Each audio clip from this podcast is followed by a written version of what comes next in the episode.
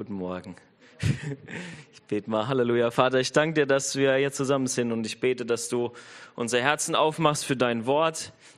Wir loben und preisen dich, ja, und wir wollen wirklich dein Wort hören und ich bitte dich, Herr, gib uns wirklich Ohren an unserem Herzen, unserem Verstand und öffne uns die Augen, da wo sie noch blind sind und führ du uns wirklich in dein herrliches Licht, dass keine Finsternis übrig bleibt, sondern wir wirklich in deinem Licht stehen.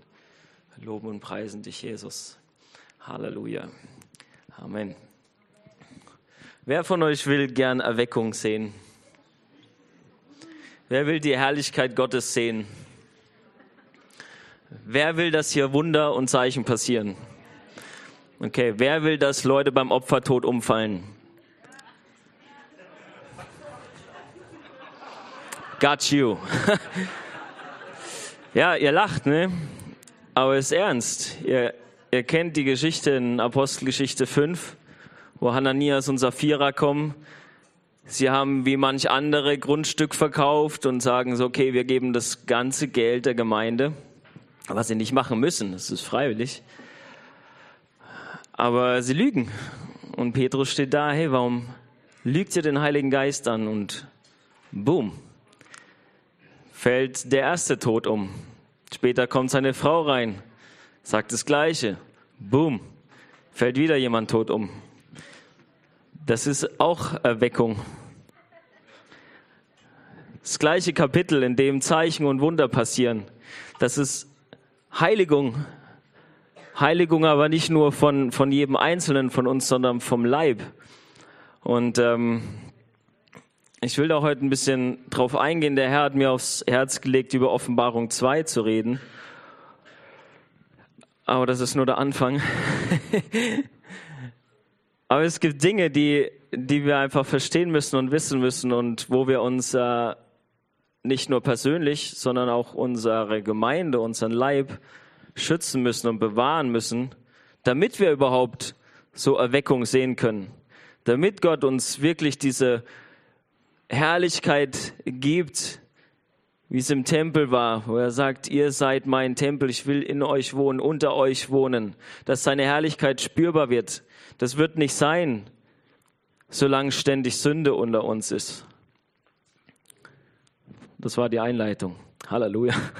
Lass uns Offenbarung 2 gehen.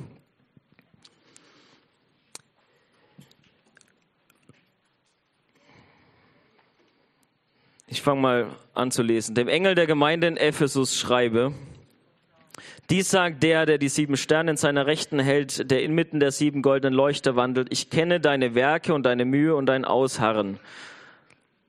Also Jesus spricht zur Gemeinde in Ephesus ne? und er gibt jetzt in diesen Briefen an die Gemeinde, gibt er ihnen quasi Feedback oder er sagt ihnen, wie sie gerade dastehen vor ihm. Was würde passieren, wenn ich heute wiederkomme? Was mache ich mit dieser Gemeinde? Wie sieht sie aus in meinen Augen?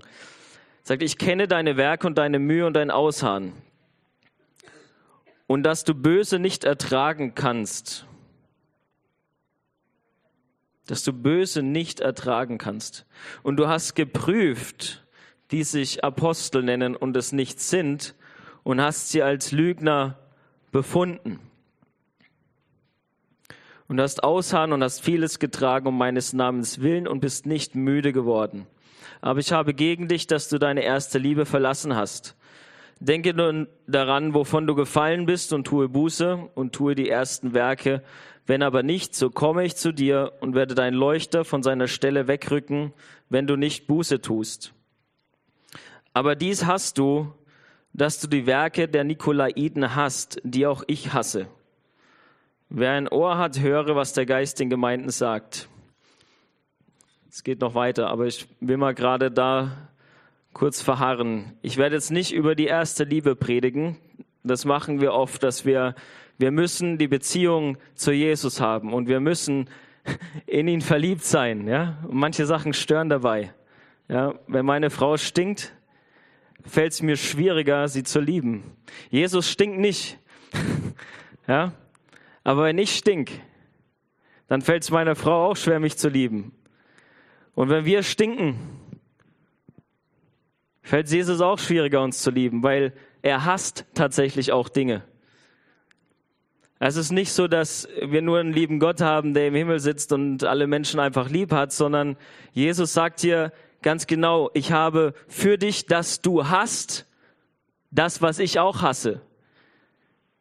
Ich finde es gut, dass du die Werke der Nikolaiden hast, sagt er ihnen.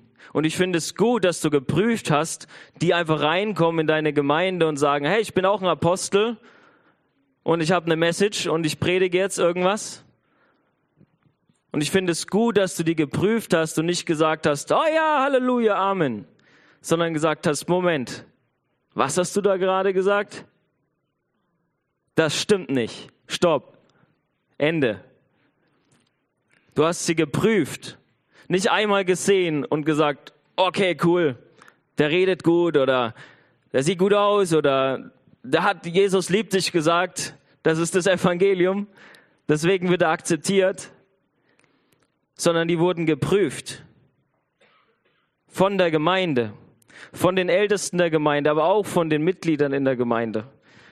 Da waren Leute, die haben aufgepasst, die haben gesehen, okay, was wird da gesagt. Die waren fest im Wort, die wussten, okay, Jesus hat was anderes gesagt als der Typ, der kann nicht von ihm kommen. Paulus hat mal die Korinther zurechtgewiesen und gesagt, hey, wenn jemand kommt und einen anderen Jesus predigt und einen anderen Geist bringt, ein anderes Evangelium, dann nehmt ihr das einfach an. Das geht so nicht. Ihr müsst das prüfen. Es darf nicht sein. Ich gehe mal ein bisschen weiter in Kapitel 2 und komme dann nochmal zurück zu den Nikolaiden, weil wir haben noch nicht gesprochen drüber, was das ist. Ja, aber ich komme drauf. Ein paar Verse weiter schreibt er die, an die Gemeinde in Pergamon, Vers 14. Aber ich habe ein weniges gegen dich, dass du solche dort hast, welche die Lehre Beliams festhalten, der den Balak lehrte, einen Fallstrick vor die Söhne Israels zu legen, so dass sie Götzenopfer aßen und Unzucht trieben so hast auch du solche, die in gleicher Weise die Lehre der Nikolaiden festhalten. Tu nun Buße. Wenn aber nicht, so komme ich zu dir bald und werde Krieg mit ihnen führen, mit dem Schwert meines Mundes. Krieg mit dem Schwert seines Mundes. Es ist nicht, ich komme dann vorbei und sage ihnen, hey, ich habe euch lieb, aber ihr könntet euch dann noch ein bisschen verändern sondern er sagt, ich führe Krieg mit diesen Leuten, die eine falsche Lehre verbreiten. Wieder die Nikolaiden, die in Ephesus gehasst werden, was Jesus gefällt, weil er sie auch hasst. Das sind seine Feinde. Das sind nicht seine Freunde. Er vergleicht das mit der Lehre von Biliam. Er sagt, dass du solche dort hast, welche die Lehre Biliams festhalten. Auch da komme ich gleich noch dazu. Bisschen weiter runter, Vers 18 schreibt er an die Gemeinde in Thyatira. Die sagt der Sohn Gottes, der Augen hat wie Feuerflammen und Füße wie gleich glänzendem Erz. Augen wie Feuerflammen. Jesus ist nicht blind. Er sieht alles. Im Johannesbrief steht, wir müssen im Licht leben und wenn wir nicht im Licht sind, haben wir keine Gemeinschaft mit Gott weil er ist Licht und ihm ist keine Finsternis. Jesus hat feurige Augen und wenn er jemanden anguckt, wird da Licht, da ist Licht. Und wenn da Finsternis ist, wird die offenbart. Da führt kein Weg dran vorbei. Und er guckt auf die Gemeinde in Thyatira und er sagt, ich habe, in Vers 20, aber ich habe gegen dich, dass du das Weib Isabel gewähren lässt, die sich eine Prophetin nennt, um meine Knechte lehrt und verführt, Unzucht zu treiben und Götzenopfer zu essen. Und ich gab ihr Zeit, damit sie Buße tue. Und sie will nicht Buße tun von ihrer Unzucht. Siehe, ich werfe sie aufs Bett und die, welche Ehebruch mit ihr treiben, in große Bedrängnis, wenn sie nicht Buße tun von ihren Werken. Und ihre Kinder werde ich mit dem Tod töten. Und alle Gemeinden werden erkennen, dass ich es bin, der Nieren und Herzen erforscht.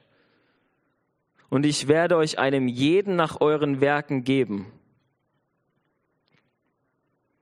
Euch aber sage ich, den übrigen in alle, die diese Lehre nicht haben, welche die Tiefen des Satans, so wie sie es nennen, nicht erkannt haben, ich werfe keine andere Last auf euch, doch was ihr habt, haltet fest, bis ich komme.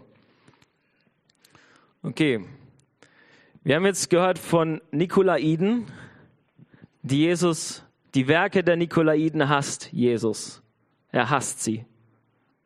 Er führt Krieg gegen sie. Bald, sagt er. Wir haben gehört von Biliam. Und wir haben gehört von einer falschen Prophetin Isabel, die in der Gemeinde geduldet wird.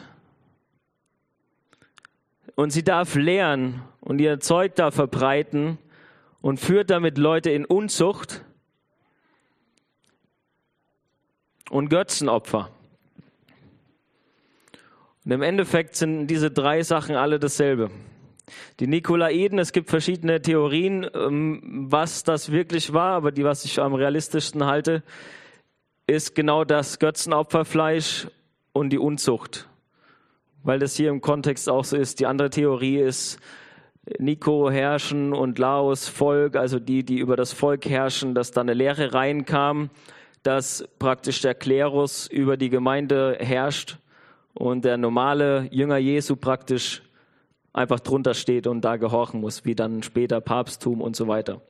Macht auch Sinn. Aber was ich eher nachvollziehen kann, ist die Sache mit der Unzucht und dem Götzenopferfleisch. In einer der frühen Kirchengeschichten wird berichtet, dass der Nikolaus, einer von den sieben, auf den haben die sich berufen angeblich. Und ihm wurde vorgeworfen, weil er so eine wunderschöne Frau hat, dass er eifersüchtig ist. Und als die Leute zusammen waren, also die Gemeinde, hat er einfach gesagt, ihr sagt, ich bin eifersüchtig, hier ist meine Frau, ihr könnt sie alle heiraten, wer will. Ich bin nicht eifersüchtig. Aber daraus haben dann diese anderen Leute eine Lehre gemacht, jeder darf mit jedem. Und es ist kein Problem. Ein anderer Historiker schreibt darüber, dass sie nach, gesagt haben, wenn du Unzucht treibst, bist du nach acht Tagen einfach wieder rein. Du musst nur acht Tage warten, dann ist es okay. Und wenn du in einem äh, Tempel sitzt mit Götzenopferfleisch und praktisch da mitmachst bei dieser Feier, es geht nicht darum, was, was Paulus gesagt hat, wenn du am Markt irgendein Fleisch kaufst und ich weiß, ist das Götzen geopfert oder nicht. Es ist einfach, sondern die haben gesagt, wenn du da in diesem Tempel sitzt mit den anderen Heiden und dann praktisch bei dieser Party mitmachst, weil du halt auch dazugehören willst vielleicht, dann machst du einfach so ein bestimmtes Ritual über das Fleisch, machst irgendein spezielles Gebet oder so und dann ist es äh, sauber, dann kannst du das essen. Aber Paulus hat ganz klar gesagt in 1. Korinther 10, dass wir nicht am Tisch der Dämonen sitzen sollen. Das Fleisch an sich ist nicht das Problem, sondern die Gemeinschaft mit den Dämonen ist das Problem. Da zu sitzen und das zu machen, was die anderen tun, wenn sie ihren heidnischen Göttern huldigen da mitzumachen und zu sagen, okay, ich gehe jetzt halt in Puff zum Missionieren. Kann man machen, solange man nicht Sex hat mit den Frauen. Ja. Aber ich habe eine, eine Frau getroffen, mal vor ein paar Jahren, auf einem Kickstart-Seminar. Die hat dann erzählt, dass sie halt Prostituierte war, aber sie hat ja den Männern geholfen, weil die waren ja frustriert und sie hat ihnen ja auch von Jesus erzählt. Aber das ist nicht die Wahrheit. Und das ist, das sind Dinge, die dürfen in der Gemeinde nicht passieren. Und die dürfen wir nicht dulden. Dieses Wort ist bei mir so rausgekommen. Ihr duldet diese falsche Prophetin. Ihr duldet sie, ihr lässt sie gewähren, ihr macht da nichts dagegen. Macht eure Augen auf. Passt auf. Der Biliam, wer war der Biliam? Wer kennt den Biliam? Okay, wer war der Biliam? Der mit dem Esel, wo der Esel geredet hat. Okay. Der sollte Israel verfluchen. Da waren die Ältesten von Moab und die Ältesten von Midian und die gingen zu dem Wahrsager Biliam und haben ihm Geld gegeben, dass er losgeht und Israel verflucht. Die waren da quasi gelagert vor denen in ihrem Land und sie hatten natürlich Angst vor denen, weil sie gehört haben von den mächtigen Taten, die Gott bei ihnen gemacht hat. Und die wollen ihn bezahlen und sagen, verflucht die. Und er geht los und versucht es auch. Der Esel spricht zu ihm, dass er es nicht machen darf, quasi, ne? versucht ihn aufzuhalten.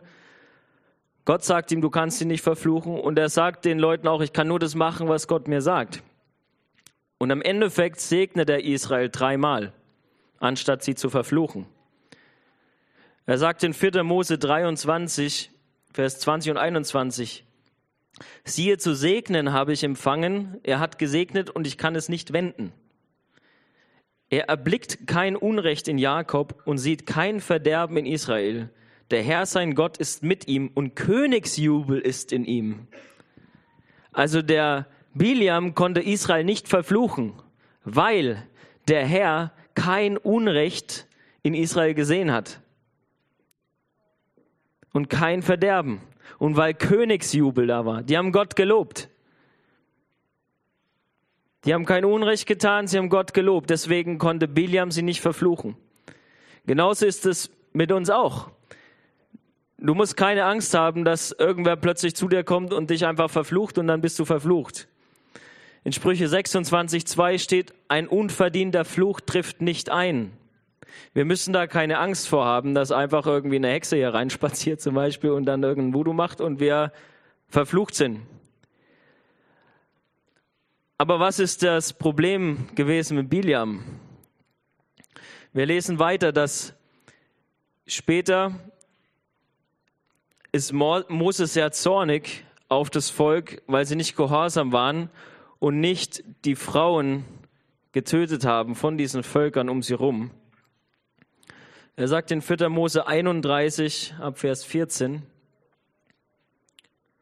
4. Mose 31, 14 bis 16, und Mose wurde zornig über die Befehlshaber des Heeres, die Obersten über die Tausendschaften und die Obersten über die Hundertschaften, die von den Kriegszug kamen. Also die waren ausgesandt, um die zu vernichten. Und Mose sagte zu ihnen, habt ihr alle Frauen am Leben gelassen? Siehe, sie sind ja auf den Rat Biliams, den Söhnen Israels, ein Anlass geworden, in der Sache mit dem Peor eine Untreue gegen den Herrn zu begehen, sodass die Plage über die Gemeinde des Herrn kam. Was ist die Geschichte dahinter? Also Biliam konnte Israel nicht verfluchen. Aber Biliam hat, so wie wir es hier gelesen haben, dem Balak, diesem König, einen Tipp gegeben. Er hat gesagt, ich finde, also Gott findet nichts Böses in diesem Volk. Ich kann sie nicht verfluchen.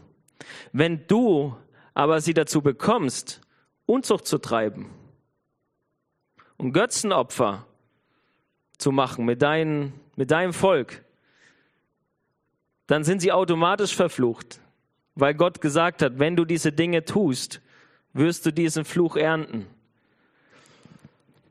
Das heißt, der Typ ist losgezogen, hat es denen eben beigebracht und dann lesen wir in 4. Mose 25 und Israel blieb in Schittim und das Volk fing an, Unzucht zu treiben mit den Töchtern Moabs. Und diese luden das Volk zu den Opfern ihrer Götter ein. Und das Volk aß und warf sich nieder vor ihren Göttern. Und Israel hängte sich an den Baal Peor. Da entbrannte der Zorn des Herrn gegen Israel. Wenn wir diese Sachen lesen, müssen wir das immer als Beispiel für uns sehen. Ja, Jesus liebt seine Gemeinde. Und Paulus schreibt an die Heiligen, in Ephesus, an die Heiligen in Korinth, sind geheiligt durch sein Blut. Aber gleichzeitig hasst Jesus die Sünde. Und er möchte nicht, dass die Sünde in uns persönlich, aber auch in unserer Gemeinde, in dem Leib Christi ist. Er hasst diese Sünde. Und es hat Auswirkungen. Und der Feind weiß genau, er kann nicht einfach uns verfluchen, weil wir sind gesegnet. Halleluja, wir sind gesegnet. Wenn wir in Christus sind, sind wir gesegnet mit jedem geistlichen Segen in der himmlischen Welt. Wir haben alles, was wir brauchen. Wir brauchen nicht mehr. Aber wenn der Feind uns einflüstern kann, hey, die Frau da drüben ist aber schöner als deine, und dir dem nachgehst, dann verlässt du automatisch das Licht. Du gehst selbst in die Finsternis. Und wenn du nicht rauskommst aus der Finsternis, wirst du in der Finsternis umkommen. Weil es ganz klar geschrieben steht, kein Unzüchtiger, kein Götzendiener wird in das Himmelreich eingehen können. Bei den Israeliten ging das so weiter. Und der Herr sprach zu Mose, wir sind jetzt in 4. Mose 25, Vers 4. Nimm alle Häupter des Volkes und hänge sie dem Herrn auf vor der Sonne, damit die Glut des Zornes des Herrn sich von Israel abwende. Das sind krasse Texte, die ich da vorlese.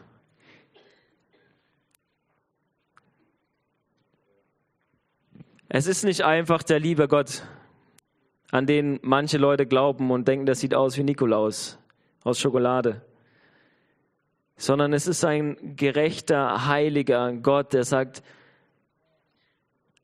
der Beginn aller Wahrheit, Weisheit fängt an mit der Erkenntnis Gottes, mit der Furcht Gottes. Wenn wir den Herrn fürchten, dann haben wir Erkenntnis. Dann werden uns die Lichter aufgehen, dann werden wir verstehen. Aber wenn wir den Herrn nicht fürchten, ist es vorbei. Deswegen lese ich diese Sachen vor. Vers 5. Und Mose sagte zu den Richtern Israel, erschlagt sie, jeder seine Leute, die sich an den Baal Peor gehängt haben. Stellt euch mal vor, die mussten die Leute aus ihrer eigenen Familie umbringen. Die mussten durch das Lager gehen und jeden, der Abgötterei oder Unzucht getrieben hat mit diesen Frauen aus den anderen Völkern, mussten da durchgehen und die erschlagen. Und jetzt krass, das ist so unverständlich für mich, so krass. Und siehe, ein Mann von den Söhnen Israel kam und brachte eine Midianiterin zu seinen Brüdern vor den Augen Mose und vor den Augen der ganzen Gemeinde der Söhne Israel, als diese am Eingang des Zeltes der Begegnung weinten. Die Ältesten von Israel sind zusammen und weinen darüber, was passiert Sie weinen darüber, dass Menschen abgefallen sind und Götzendienst getrieben haben und Unzucht getrieben haben mit diesen Völkern drumherum. Sie weinen und bekennen ihre Sünden vor Gott. Und dann kommt ein Typ von ihren Brüdern, von ihrer Gemeinde, vor ihren Augen und bringt da so eine Frau mit, wo jeder weiß, genau das ist das Problem. Nicht die Frauen, okay? Die Frauen eine Frau, mit der er nicht verheiratet ist, eine Frau aus einem anderen Volk, die einem anderen Gott dient, die nicht am selben Joch zieht wie er, die nicht seinen, naja, wahrscheinlich schon seinen Glauben, weil er ist total, der muss doch von Sinn sein. Wie kann man sowas tun? Der bringt diese Frau mit rein, geht mit ihr ins Zelt, vor den Augen. Jeder weiß, was jetzt passiert. Und als der Priester Phinhas, der Sohn Eleasas, der Sohn Aarons, des Priesters, das sah, stand er aus der Mitte der Gemeinde auf und nahm einen Speer in seine Hand und ging dem israelitischen Mann nach in das Innere des Zeltes und durchbohrte die beiden, den israelitischen Mann und die Frau durch ihren Unterleib. Mann, ist das brutal. Dieser Typ hat die Frechheit, die Leute weinen über die Sünde des Volkes und dieser Typ kommt einfach rein vor ihren Augen, bringt diese Frau ins Zelt. Jeder weiß, es ist falsch. Und der eine Mann, der steht auf und sagt, nee, ich nehme jetzt meinen Speer und mache dem ganzen Ende. Und er geht da rein und er hat keine Angst. Das, oh, das, ja, oh, das könnte jetzt aber offensiv sein, so, oh. Er geht da rein und steckt die beiden zusammen. Und da wurde die Plage von den Söhnen Israels zurückgehalten. Da war vorbei. Und die Zahl der an der Plage Gestorbenen war 24.000. 24.000 Menschen sind gestorben, weil die sich mit dem anderen Volk eingelassen haben. Mit Leuten, die nicht ihrem Gott gedient haben. Sie sind eins mit ihnen geworden. Sie haben rumgehurt mit diesen Frauen, mit mehreren Frauen, die nicht ihre Frauen waren. Und er hat sogar noch die Frechheit, dieser eine Typ, das vor den Augen der anderen zu machen. Und der Phinehas, der wird von Gott gesegnet dafür, dass er das beendet hat.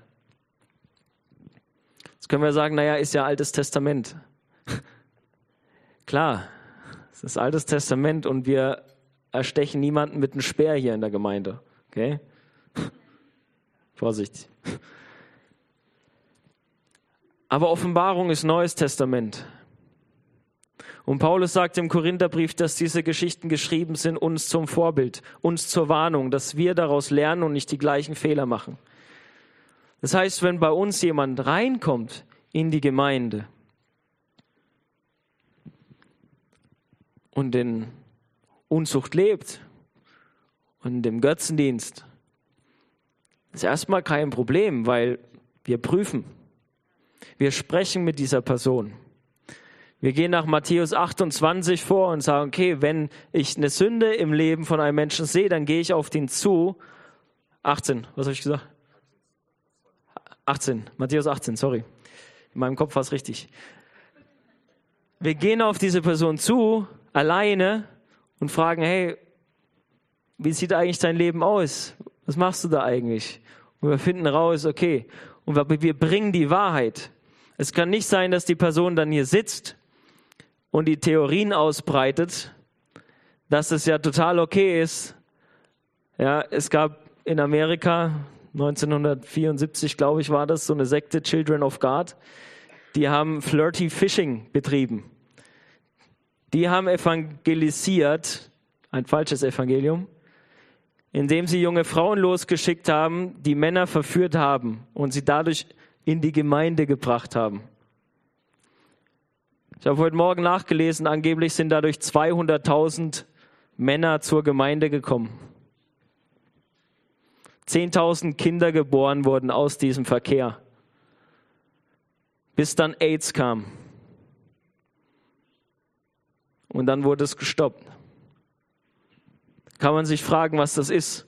Die falsche Prophetin Isabel wird aufs Bett geworfen, aufs Krankenbett, mit allen, die mit ihr rumgehurt haben. Und die Kinder werde ich mit dem Tod töten, sagt Jesus. Da kommt das Gericht. Aber Jesus ist ja nicht voller Hass, er ist ja Liebe. Er sagt, ich habe ihr Zeit gegeben, um Buße zu tun. Und das ist das, was wir beachten müssen. Weil wir waren ja alle in der Finsternis. Wir waren alle in der Finsternis, wir haben alle gesündigt und Jesus hat uns gereinigt und uns gewaschen. Das Problem mit diesen Leuten hier ist nicht einfach, dass sie irgendwann mal Unzucht getrieben haben oder irgendwann mal bei einem Götzenfestival dabei waren, sondern dass sie nicht umkehren und dass sie andere mit reinreißen in diese Sache. Das ist das Problem.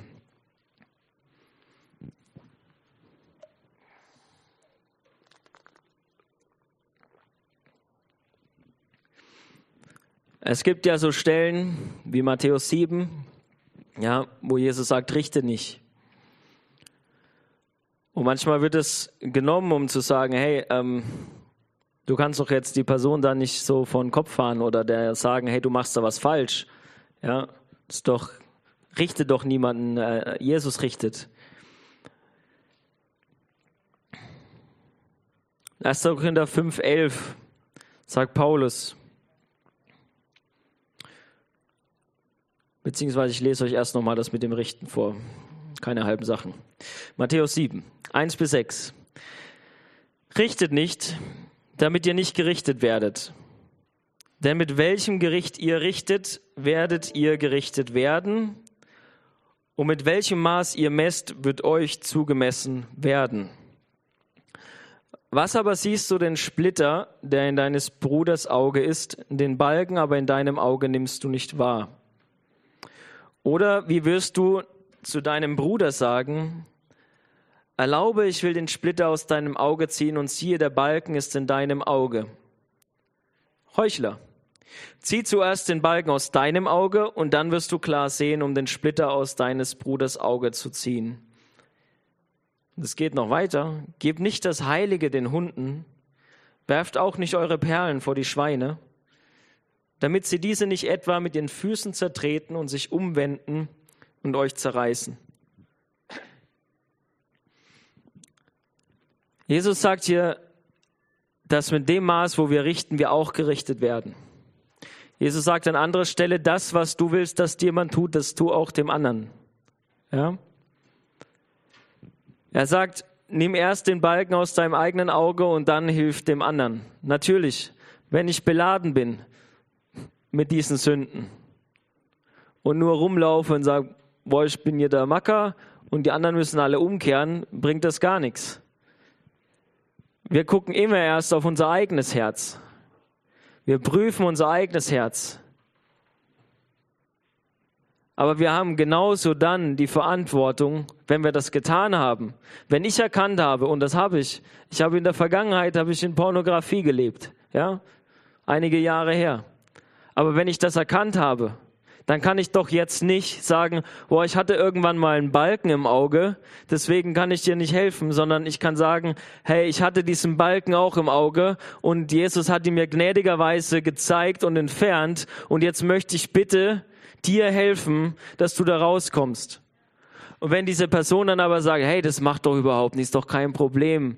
Und ähm, warte mal, da drüben ist ein Mädel, der möchte ich das gerade noch erzählen dann muss ich da eingreifen und kann nicht sagen, okay, ich habe es ja versucht oder ich habe ihn ja liebevoll darauf hingewiesen und jetzt geht er rum und verseucht den Rest des Lagers. Nein, dann muss ich meinen Speer auspacken und dem Ganzen Einhalt gebieten. Und dann kommt der Segen Gottes, so wie beim Volk Israel. Die Plage ist vorbei und der Segen kommt. Er sagt ja auch bewusst, gebt nicht das Heilige den Hunden. Es gibt Menschen, die Jesus als Hunde bezeichnet. Paulus sagt im Philippa, habt Acht vor den Hunden, vor allem die aus der Beschneidung, ja, die das Gesetz lehren. Die sind die andere Extrem, ja, die sagen, du musst dich jetzt auch beschneiden lassen und du musst das Gesetz halten und das. Und da sagt Petrus, äh, Paulus, lasst euch nicht die Freiheit wegnehmen. Und die Nikolaiden auf der anderen Seite sagen, oh, noch mehr Freiheit, wir treiben es einfach mit allen und es gefällt dem Herrn und nach acht Tagen ist alles okay und wir machen diese Götzenopferfeste und haben da Spaß dran, weil wir sind ja frei in dem Herrn. Zur Freiheit hat uns der Herr berufen. Aber nichts soll euch gefangen nehmen. Und wenn wir in diese Dinge reingehen, werden wir wieder gefangen. Und es wird schlimmer als vorher. Weiter zum Richten. 1. Korinther 5, Vers 11 bis 13. Da sagt der Paulus, nun aber habe ich euch geschrieben, keinen Umgang zu haben, wenn jemand, der Bruder genannt wird, ein Unzüchtiger ist oder ein Habsüchtiger oder ein Götzendiener oder ein Lästerer oder ein Trunkenbold oder ein Räuber, mit einem solchen nicht einmal zu essen. Denn was habe ich zu richten, die draußen sind? Richtet ihr nicht, die drinnen sind? Die aber draußen sind, richtet Gott. Tut den Bösen von euch selbst hinaus.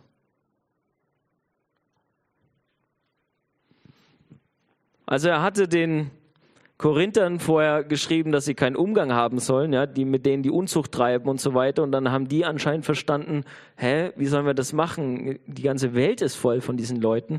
Und er sagt, nee, nee, nicht alle, sondern wenn jemand der Bruder genannt wird. Ja, natürlich kann ich äh, zum Aldi gehen und äh, an der Kasse mein Zeug bezahlen, ähm, auch wenn der, der da sitzt, äh, vielleicht äh, in Sünde lebt. Das ist die Welt, das ist nicht die Gemeinde. Aber Paulus sagt, die, die in der Gemeinde sind, die müssen wir, er sagt sogar richten. Wir müssen da unterscheiden. Und er sagt, tut den Bösen von euch selbst hinaus. Und die machen das dann auch. Und im zweiten Brief sagt er dann, hey, der hat Buße getan, holt ihn doch wieder rein. Das gehört auch dazu. Matthäus 18. Wenn jemand gesündigt hat, geh auf ihn selbst zu, sprech mit ihm. Und wenn er auf dich hört, hast du deinen Bruder gewonnen. Halleluja. Und das ist das Ziel. Wenn jemand sündigt, geh auf ihn zu, sprich mit ihm. Wenn er auf dich hört, hast du ihn gewonnen. Das Beste. Wenn er nicht hört, dann hol noch ein oder zwei dazu, dass ihr mit Zeugen das macht. Und wenn er dann wieder nicht hört, dann zeigt sich ja schon, dieser Mensch möchte offenbar sich nicht ändern. Er möchte nicht zugeben, seine Sünde, in der er lebt. Er möchte nicht ins Licht kommen und wirklich Gemeinschaft haben. Echte Gemeinschaft funktioniert nur im Licht, wenn man seine Sünden bekennt. Es geht nicht anders. Das andere ist Fake-Gemeinschaft. Und wenn er auf die zwei, drei nicht hört, dann sag es der Gemeinde. Dann wird es richtig publik. Aber erst dann. Es ist nicht, ah, oh, ich glaube, die Person da drüben, die habe ich doch neulich da gesehen mit dem und vielleicht läuft da was und dann gehe ich rum und sage, ah, weißt du, vielleicht denkst du auch, da läuft was. Und dann fängt man so ein Gerücht an und es wird gelästert. Und solche Leute stehen genauso auf der Liste, bei denen man aufpassen muss. Leute, die Parteiungen anfangen, die Spaltung bringen, die hintenherum irgendwo reden und nicht direkt auf Leute zugehen. Das ist der Weg, den wir haben. Wir gehen im Licht, wir leben im Licht miteinander. Wir bekennen unsere Sünde gegeneinander, voreinander. Und wenn wir was gegen jemanden haben, gehen wir auf denjenigen zu. Und wenn keine Umkehr ist, dann muss derjenige aus der Gemeinde raus nach Matthäus 18 und dann ist er wie ein Heide und ein Zöllner für uns. Das heißt, man kann zu ihm predigen und so, aber er ist nicht Teil von unserem Leib. Ist ausgeschlossen. In 2. Timotheus 4,14 sagt Paulus zum Beispiel über den Alexander, der Schmied. Sagt er, Alexander, der Schmied, hat mir viel Böses erwiesen. Der Herr wird ihm vergelten nach seinen Werken. Vor ihm hüte auch du dich, denn er hat unseren Worten sehr widerstanden. Also er warnt da Timotheus, ja, vor diesem Alexander, wo er an einer anderen Stelle sagt, den hat er den Satan übergeben, also ausgeschlossen. Und er hat ihm sehr widerstanden und er sagt, hüte dich vor diesem Mann. Der spricht nur dagegen. Du musst aufpassen. Vielleicht kennt ihr das erste Wunder, das Paulus getan hat. In Apostelgeschichte 13, da predigt er gerade zu so einem Statthalter und da kommt so ein Zauberer und redet ständig dagegen. Und Paulus sagt, was willst du den geraden Weg Gottes krumm machen? Und sagt er sehr klare Worte. Und dann sagt er, und siehe, die Hand des Herrn wird auf dich kommen und du wirst blind werden. Und dann geht er blind rum und sucht, dass ihn irgendwer führt. Der hat ihm direkt widerstanden. Es gibt Dinge, wo wir nicht einfach zugucken können und sagen, ja, es wird schon irgendwie gut gehen und weggehen. Und dieser Statthalter hat sich bekehrt dadurch, was da passiert ist. Weil Paulus diesem Mann widerstanden hat, der offenbar vom Satan gebraucht wurde, um zu stören, die Predigt des Evangeliums.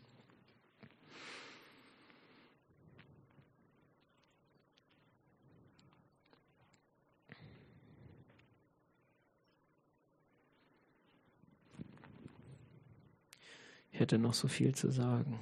Ich weiß nicht, ob ihr es tragen könnt. okay.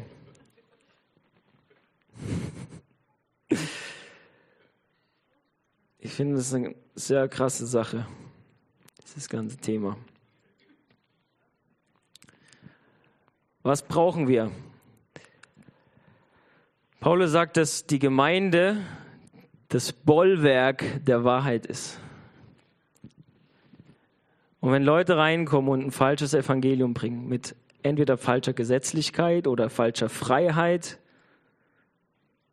wo du machen kannst, was du willst, oder wo du voll der Sklave bist unter dem Gesetz, dann muss die Wahrheit schneiden wie ein Schwert oder wie ein spitzer Speer.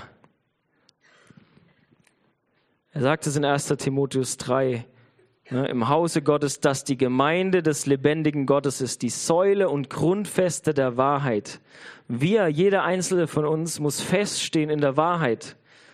Ja, wir sprechen immer wieder darum, Jesus und ich, wir brauchen die Beziehung mit Jesus. Jesus ist die Wahrheit, der Weg, die Wahrheit und das Leben. Keiner kommt zum Vater außer durch ihn. Wir brauchen die Wahrheit und wir können uns nicht einfach darauf verlassen, dass das, was uns gepredigt wird, ausreicht, sondern wir müssen selbst in Beziehung mit Jesus sein. Wir müssen uns Zeit nehmen, sein Wort zu lesen. Ich denke immer wieder, ich weiß, was in diesem Buch steht. Und dann lese ich diese Texte und denke mir, krass, so habe ich das noch nie gelesen. Wir brauchen die Wahrheit. Wir müssen fest umgürtet sein mit der Wahrheit, nüchtern, nicht hin und her, sondern wir müssen wissen, was die Wahrheit ist. In Titus 1 ab Vers 7 redet Paulus über die Aufseher, was die so drauf haben müssen sozusagen. Ne? Sagt der Aufseher muss untadelig sein als Gottes Verwalter, nicht eigenmächtig, nicht jähzornig, nicht dem Weiner geben, nicht ein Schläger, nicht schändlichem Gewinn nachgehend, sondern gastfrei das gute Lieben, besonnen, gerecht, heilig, enthaltsam. Und jetzt kommt der Vers, auf den ich raus will der an dem der Lehre gemäßen zuverlässigen Wort festhält. Also dieser Aufseher muss an der richtigen Lehre, an dem Wort der Lehre festhalten. Er darf nicht davon weichen. Komma, warum? Damit er fähig sei, sowohl mit der gesunden Lehre zu ermahnen, als auch die Widersprechenden zu überführen. zu ermahnen und zu führen. Und das können wir nur, wenn wir in dieser Wahrheit stehen, wenn wir klar haben, was ist die Wahrheit. Wenn ich selber nicht klar bin, dann bin ich hin und her.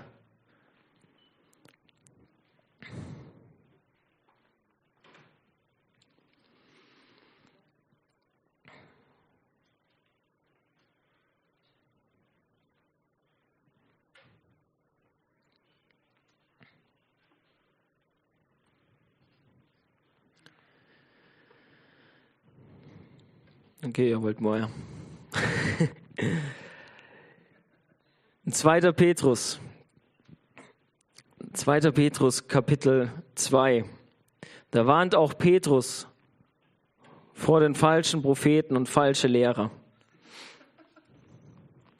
Er sagt, es waren aber auch falsche Propheten unter dem Volk, wie auch unter euch falsche Lehrer sein werden, die verderbenbringende Parteiungen heimlich einführen werden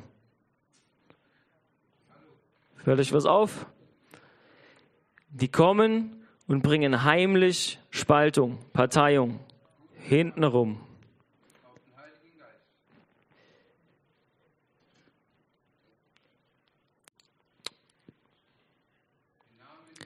Indem sie auch den Gebieter, der sie erkauft hat, verleugnen. Also sie verleugnen Jesus. Das ist das, was sie machen. Sie kommen rein, bringen Unruhe, bringen Parteiung und verleugnen Jesus. Sie können ihn auch nicht bekennen, weil sie nicht in seinem Namen kommen. Die ziehen sich selbst schnelles Verderben zu und viele werden ihren Ausschweifungen nachfolgen, um deren Willen der Weg der Wahrheit verlästert werden wird. Also viele werden ihnen nachfolgen, diesen Ausschweifungen, das, was sie da so bringen, Unzucht, Götzendienst und so weiter. Sie werden nachgehen und dadurch wird aber auch der Weg der Wahrheit verlästert.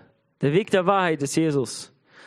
Wenn wir als Gemeinde in diesen Dingen leben und von außen wird das gesehen, was da abgeht, Sünde und so weiter.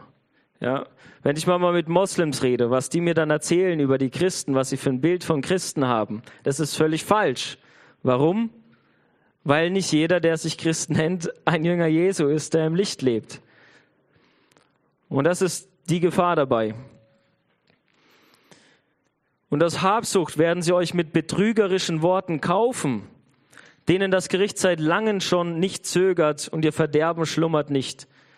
Denn wenn Gott Engel, die gesündigt hatten, nicht verschont ist, sondern sie in finsteren Höhlen des Abgrunds gehalten und zur Aufbewahrung für das Gericht überliefert hat, Und wenn er die alte Welt nicht verschonte, sondern nur Noah und den, den Prediger der Gerechtigkeit als achten neben sieben anderen bewahrte, als er die Flut über die Welt der Gottlosen brachte, und wenn er die Städte Sodoms und Gomorra einäscherte und zur Zerstörung verurteilte und denen ein Beispiel setzten, die künftig gottlos sein würden.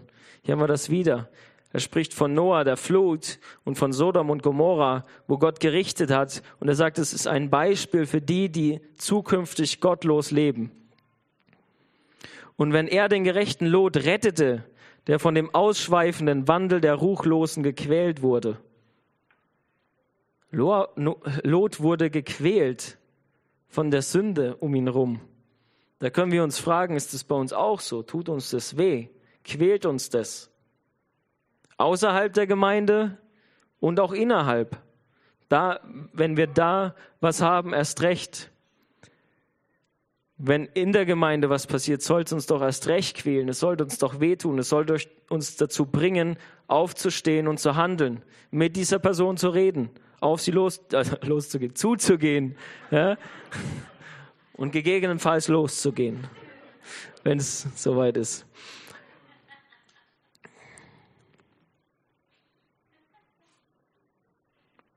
Denn der unter ihnen wohnende Gerechte quälte durch das, was er sah und hörte Tag für Tag seine gerechte Seele mit ihren gesetzlosen Werken.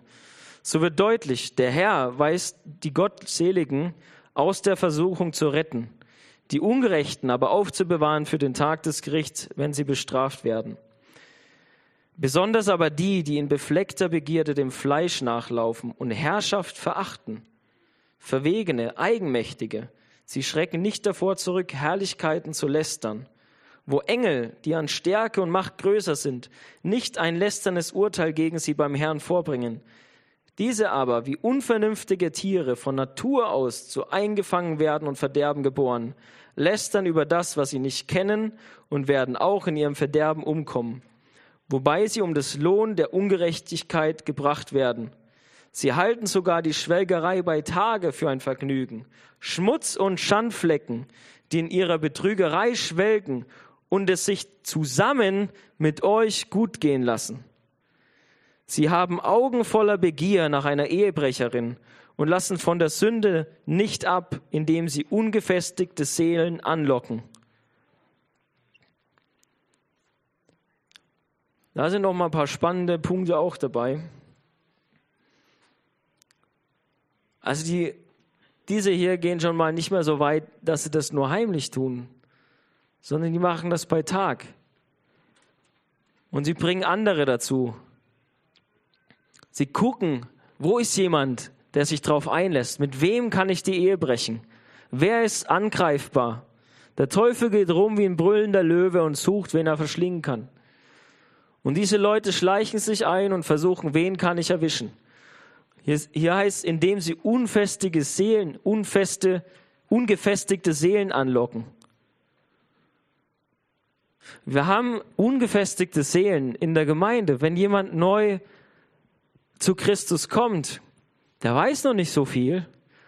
Und wenn wir dann nicht aufpassen auf unsere jüngeren Geschwister im Glauben, sind die angreifbar. Und wir müssen aufpassen, dass nicht jemand reinkommt und denen irgendeinen Müll erzählt, und ihn sagt, es ist doch nicht so schlimm. Unzucht, nach acht Tagen bist du wieder okay. Kannst du einfach machen. Du kannst auch dadurch Leute zu Jesus bringen. Wir müssen aufpassen, dass diese Leute nicht gefährdet werden. Sie haben ein in der Habsucht geübtes Herz, Kinder des Fluches. Sie sind abgeirrt, dass sie den geraden Weg verlassen haben und sind nachgefolgt dem Weg Biliams. Wieder der Biliam. Ich spring mal zu Vers 18. Denn sie führen geschwollene Reden, nichtige Reden und locken mit fleischlichen Begierden durch Ausschweifungen diejenigen an, die kaum denen entflohen sind, die im Irrtum wandeln. Sie versprechen ihnen Freiheit, während sie selbst Sklaven des Verderbens sind. Denn wo, denn von, wenn, denn von wem jemand überwältigt ist, dem ist er auch ein Sklave unterworfen. Denn wenn sie den Befleckungen der Welt durch die Erkenntnis unseres Herrn und Retters Jesus Christus entflohen sind, aber wieder in diese verwickelt und überwältigt werden, so ist für sie das Letzte schlimmer geworden als das Erste. Denn es wäre ihnen besser, den Weg der Gerechtigkeit nicht erkannt zu haben, als sich, nachdem sie ihn erkannt haben, wieder abzuwenden von dem ihnen überlieferten heiligen Gebot. Es ist ihnen aber nach dem wahren Sprichwort ergangen, der Hund, da haben wir wieder den Hund.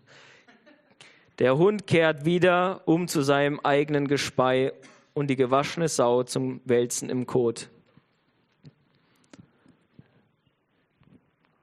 Also diese Leute kommen rein, heimlich, bringen sie ihre Sachen rein, bringen Spaltung, verführen Leute, die noch nicht feststehen, die noch nicht gefestigt sind in der Wahrheit. Ja, was wir alle lernen sollten. Im Hebräer heißt, ihr alle solltet mittlerweile Lehrer sein und ich muss euch immer wieder Milch geben. Ja, wir müssen wachsen im Wort, dass wir die Wahrheit festhaben und dann auch aufpassen auf die Leute, bei denen das noch nicht so ist.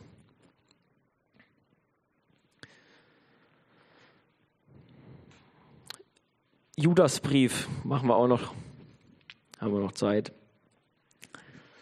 Der Judasbrief ab Vers 4. Denn gewisse Menschen haben sich heimlich eingeschlichen, die längst zu diesem Gericht vorher aufgezeichnet sind, Gottlose, welche die Gnade unseres Gottes in Ausschweifung verkehren und den alleinigen Gebieter und unseren Herrn Jesus Christus verleugnen. Im Endeffekt schreibt er fast das gleiche wie Petrus. Leute, die heimlich reinkommen und Ausschweifung bringen. Die sagen, du kannst machen, was du willst mit deiner Freiheit. Und dadurch führen sie Leute wirklich in die Sklaverei.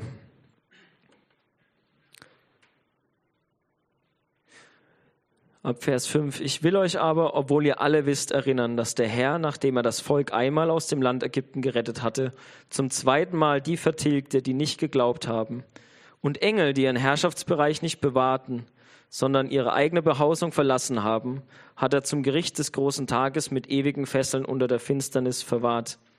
Übrigens, diese Engel, die ihren Bereich verlassen haben, das lesen wir in Genesis 6, wo die Engel gekommen sind, weil sie die Töchter der Menschen so hübsch fanden und mit denen Sex hatten.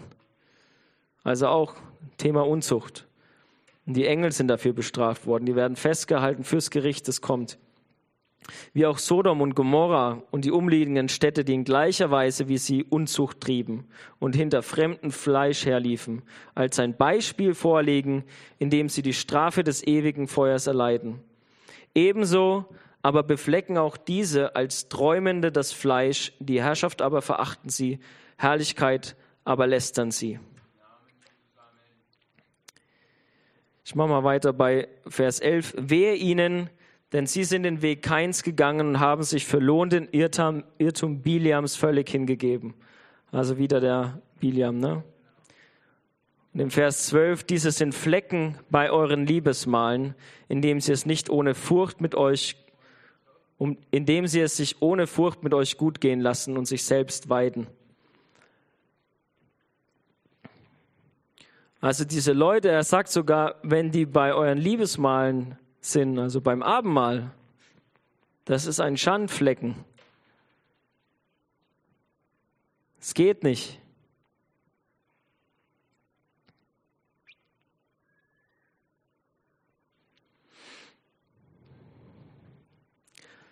Ich lese weiter ab Vers 18. Da sagt er, die Apostel sagten euch, dass am Ende der Zeit Spötter sein werden, die nach ihren gottlosen Begierden wandeln. Diese sind es, die Trennungen verursachen, irdisch gesinnte Menschen, die den Geist nicht haben. Ihr aber, Geliebte, erbaut euch auf eurem heiligsten Glauben, betet im Heiligen Geist, erhaltet euch in der Liebe Gottes, indem ihr die Barmherzigkeit unseres Herrn Jesus Christus erwartet zum ewigen Leben. Und der einen, die zweifeln, erbarmt euch, rettet sie, indem er sie aus dem Feuer reißt. Der anderen aber erbarmt euch mit Furcht, indem ihr sogar das vom Fleisch befleckte Gewand hasst.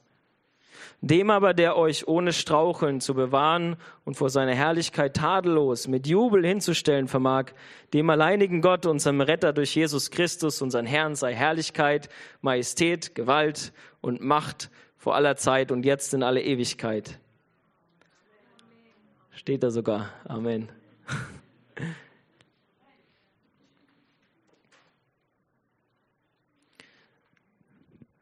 Es gibt bestimmt Leute, die jetzt denken, redet er über mich?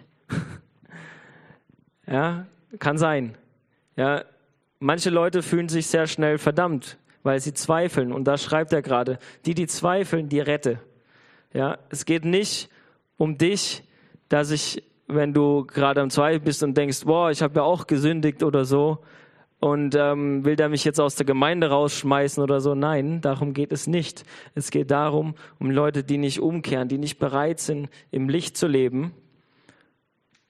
Mit denen dürfen wir keine Gemeinschaft haben. Wenn du gesündigt hast in diesen Bereichen, wenn du Zauberei getrieben hast, Götzendienst, wenn du Unzucht getrieben hast und du umkehrst, wenn du das getan hast, bitte kehre um.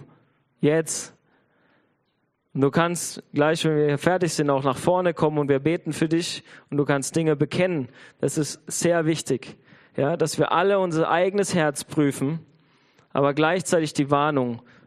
Es steht so klar geschrieben, diese Leute werden in die Gemeinde kommen und versuchen, Spaltung zu bringen, falsche Lehren zu bringen. Und wir müssen aufpassen und die Finsternis offenbaren und ans Licht bringen. Halleluja.